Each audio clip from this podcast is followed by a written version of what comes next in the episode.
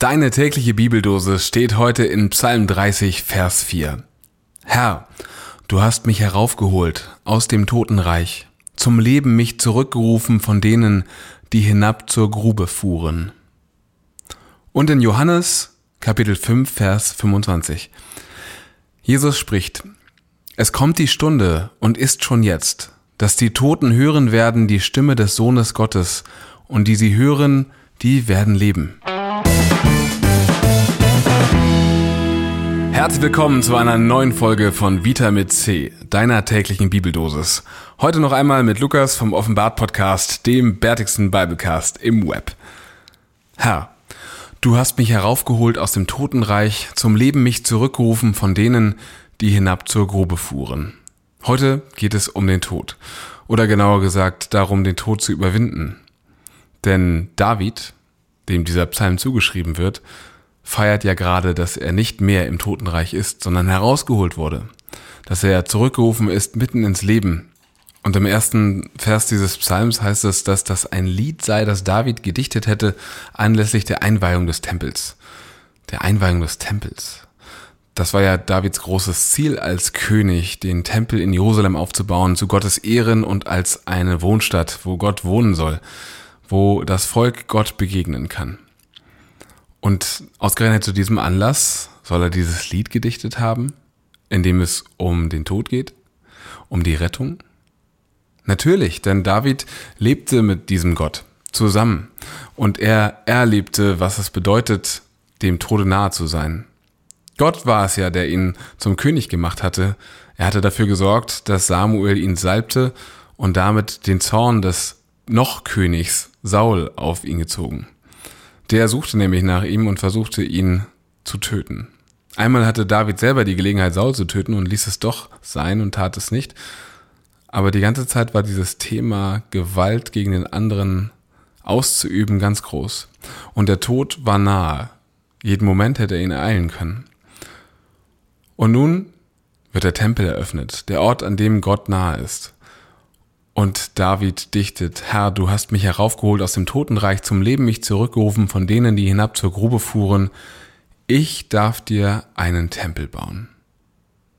Was für ein Wunder, so nahe wie ich dem Tod schon einmal gewesen bin. Und David sieht darin das Werk Gottes, denn er hat ihn heraufgeholt. Er hat es möglich gemacht, dass David diesen Tag erlebt. Wie viele knappe Situationen hast du erlebt? Wie viele schwierige Phasen? Wo stehst du heute? Ist heute ein Tag, um zu feiern, dass du am Leben bist, dass du heraufgeholt wurdest aus manchem Schwierigen, aus mancher Depression? Ob König David diese Zeilen selbst formuliert hat, das wissen wir nicht. Es kann auch sein, dass sie ihm später in der Tradition in den Mund gelegt wurden und vielleicht auch genau das ausdrücken, was er an diesem Tag empfunden hat. Wer weiß das so genau? Aber wie auch immer es David an diesem Tag ging, er ist selbst gestorben vor langer, langer Zeit, hat er schon die Grube gesehen, von der er noch gesagt hatte, Gott hat ihn davor bewahrt. Denn das ist der Lauf des Lebens. Springen wir mal zu unserem neutestamentlichen Text aus dem Johannesevangelium, denn da macht Jesus etwas ganz Bemerkenswertes, wie ich finde. Er sagt, es kommt die Stunde und ist schon jetzt, dass die Toten hören werden die Stimme des Sohnes Gottes und die sie hören, die werden leben. Und ich denke zuerst an David, der unten in der Grube sitzt und nun doch im Totenreich ist. Und Jesus sagt, meine Stimme ist jetzt bei David. Er kann sie hören und er wird leben. Egal wie weit ein Mensch weg ist, wie lange er tot ist, egal wie weit die Erinnerungen schon verblasst sind, die Stimme Gottes dringt noch bis zu ihm durch. Und das ist eine wunderbare Vorstellung, finde ich. Aber Jesus spricht ja gerade nicht zu Toten. Das ist das Witzige an diesem Kapitel, finde ich, denn er spricht mit den Menschen, die vor ihm stehen und sagt, wer mein Wort hört und glaubt dem, der mich gesandt hat, der hat das ewige Leben und kommt nicht in das Gericht, sondern erst vom Tode zum Leben hindurchgedrungen. Also wer das, was Jesus sagt, hört und dem vertraut, bei dem ist schon alles da. Der ist schon im ewigen Leben. Hm. Und dann sagt er, es kommt die Stunde und ist schon jetzt, dass die Toten hören werden die Stimme des Sohnes Gottes und diese hören, die werden leben. Die Toten zu denen Jesus spricht, die stehen vor ihm.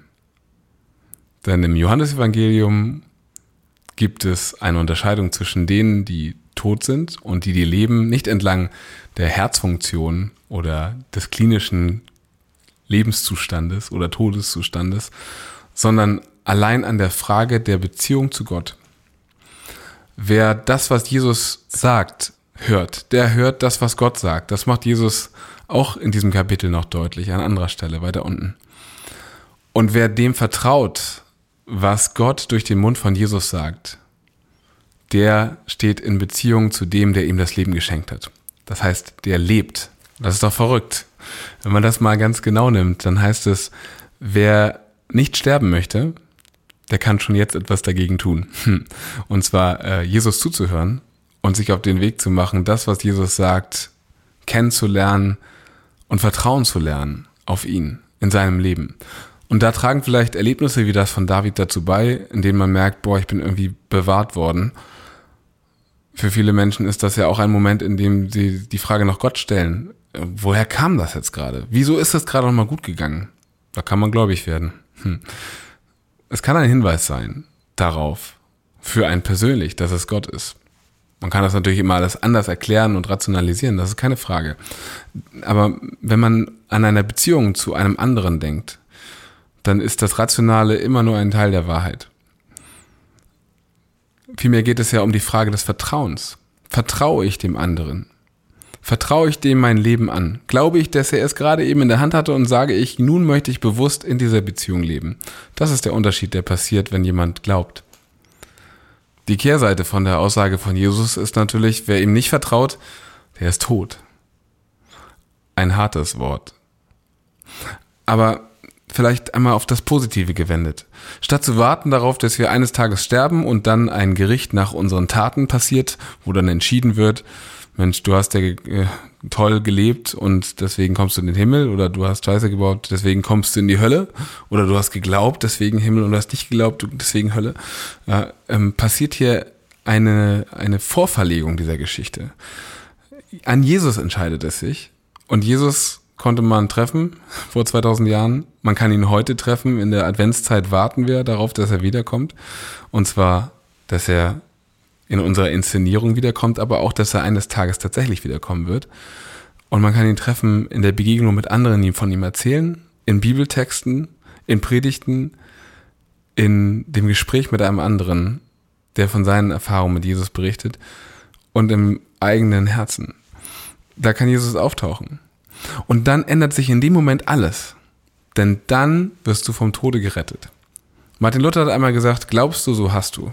Und ich finde, das ist eine wunderbar schlaue Kurzzusammenfassung der ganzen Geschichte. Wenn du den Eindruck hast, dass du gerne glauben würdest, dann glaubst du eigentlich schon. Denn woher kommt denn eigentlich dieser Glaube in diesem Moment? Der wurde dir geschenkt. Aus wessen Hand? Die Frage musst du selber beantworten. Aber er ist da. Diese kleine Stimme, dieses kleine leichte Gefühl, ich finde das gut, ich möchte dabei sein, das ist schon alles, was du brauchst. Du kannst das später noch durch theologische Studien oder durch deine Bibellese oder durch Predigten oder Gemeindeleben äh, tiefer erforschen, was das bedeutet. Aber in dem Moment, in dem du diesen Eindruck hast, ist alles da. Denn in diesem Moment hast du eine Beziehung hergestellt zu dem oder hast eine Beziehung hergestellt bekommen zu dem und von dem, der das Leben gemacht hat und der in Jesus Christus gekommen ist, um die Toten lebendig zu machen. Schon heute und bis in alle Ewigkeit. Normalerweise würde ich an dieser Stelle jetzt sagen, bis morgen. Aber morgen lernst du jemand Neues kennen, der diesen Podcast fortführen wird. Mich triffst du gerne, wenn du magst, im Offenbart-Podcast, dem bärtigsten Biblecast im Web oder bei Überflows, meinem Hip-Hop-Projekt, wo ich gerade einen neuen Song veröffentlicht habe, der sich mit Stress im Advent beschäftigt. Und selbst wenn wir uns da nicht wiedersehen, dann hoffe ich doch, wir sehen uns in Ewigkeit. Bis dann.